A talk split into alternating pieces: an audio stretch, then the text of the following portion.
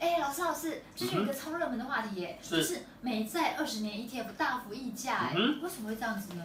通常啊，大幅溢价就两个原因了、啊嗯、哦，一个的话呢是造市商偷懒，哦，哦，那另外一个的话呢就是手上的筹码用完了。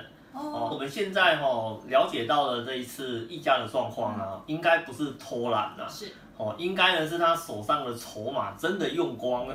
哦，好，我们在证交所的网站里面啊，可以看到这一档的发行的资料。好，那我们从资料上面的话，可以看到他申请的筹码跟目前已卖出的筹码两个数字啊，基本上几乎已经贴在一起了。